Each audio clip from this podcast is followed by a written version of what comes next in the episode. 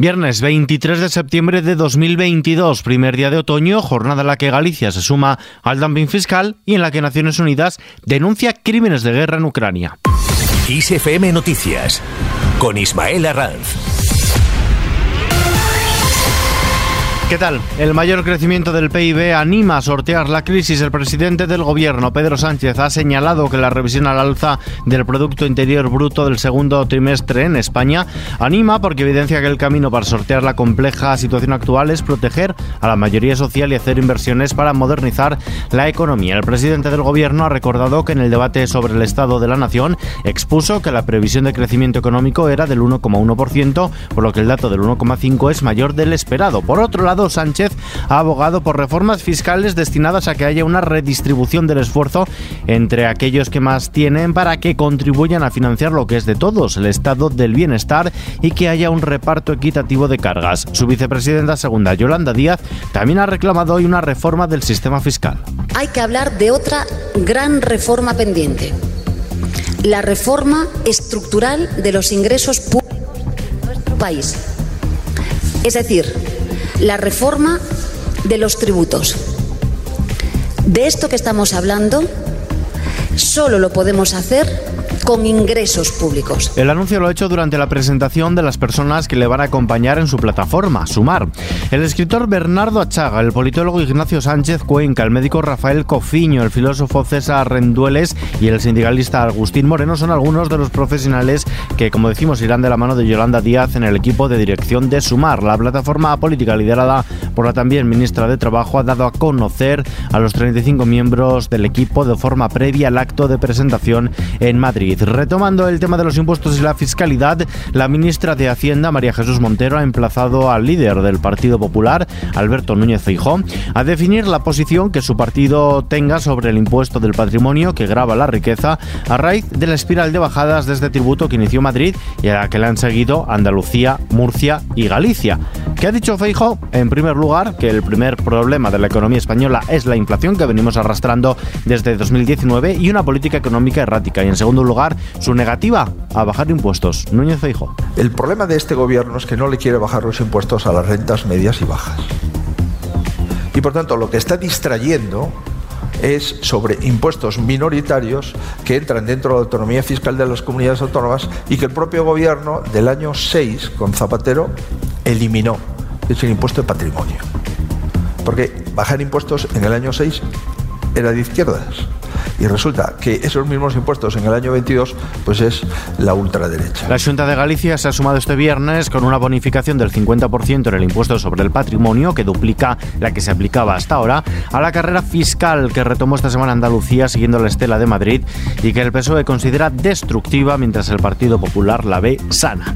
En el plano internacional, Naciones Unidas acusa a Rusia de cometer crímenes de guerra. La misión de investigación establecida por la ONU para examinar el conflicto de Ucrania ha constatado que las fuerzas rusas han cometido crímenes de guerra en el marco de la ofensiva militar que comenzó en febrero por orden del presidente ruso Vladimir Putin, crímenes de guerra que incluyen ejecuciones sumarias o violencia sexual contra niños, ante lo que la delegación ucraniana ha reclamado la creación de un tribunal que juzgue estos abusos al más alto nivel. Eric Mosse, presidente de la Comisión de Investigación.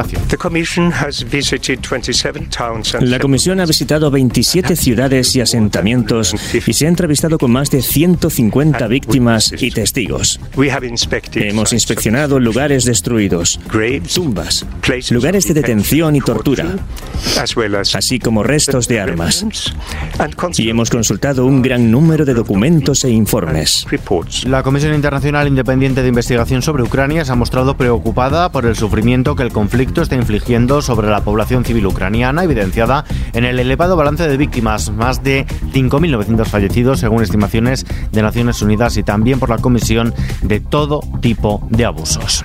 Viernes por el clima, jóvenes españoles convocados por el sindicato de estudiantes han vaciado hoy las aulas para manifestarse en varias ciudades contra la crisis climática y sus responsables. El sindicato ha informado de que han sido decenas de miles los estudiantes que se han rebelado contra la catástrofe ambiental y el capitalismo. La electricidad se desplomará mañana cerca de un 36% hasta los 156 euros el megavatio hora, su precio más bajo desde el pasado 15 de mayo según los resultados de la subasta en el mercado mayorista y el ajuste a abonar tras el tope al gas para compensar a las centrales. Por su lado, la bolsa española ha bajado este viernes el 2,46%, ha registrado el nivel más bajo del año al terminar por debajo de los 7.600 puntos, afectada por la caída de Wall Street y el empeoramiento de la actividad en Europa. El principal indicador del mercado, el IBEX 35, echa el cierre en los 7.583 enteros. El euro se ha depreciado más, lo ha hecho por debajo de los 0,9750 dólares, valor mínimo desde hace dos décadas.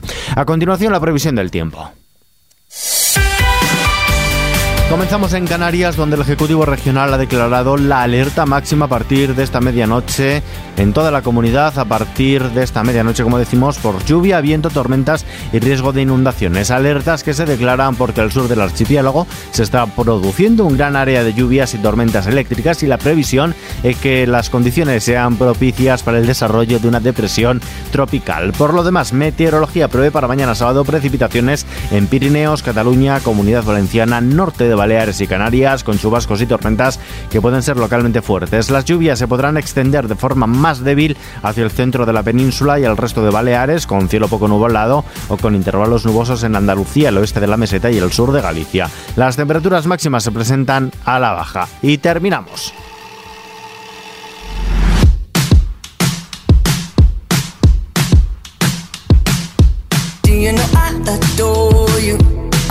Esto es lo nuevo de Sanaya Twain. Se titula Waking Up Dreaming y es su primer tema inédito desde que en 2017 publicara su álbum de estudio, su último álbum de estudio. La canción, una forma de señalar el inicio de una nueva etapa artística junto a un nuevo socio discográfico, Republic Nashville, coincide además con un buen momento mediático para la canadiense tras el lanzamiento en Netflix del documental sobre su carrera Not Just a Girl, galardonada con cinco premios Grammy, con un número igual de discos de estudio publicados hasta la fecha y 100 millones de copias vendidas en todo el mundo. Twain es la artista femenina de country de mayor éxito comercial de toda la historia.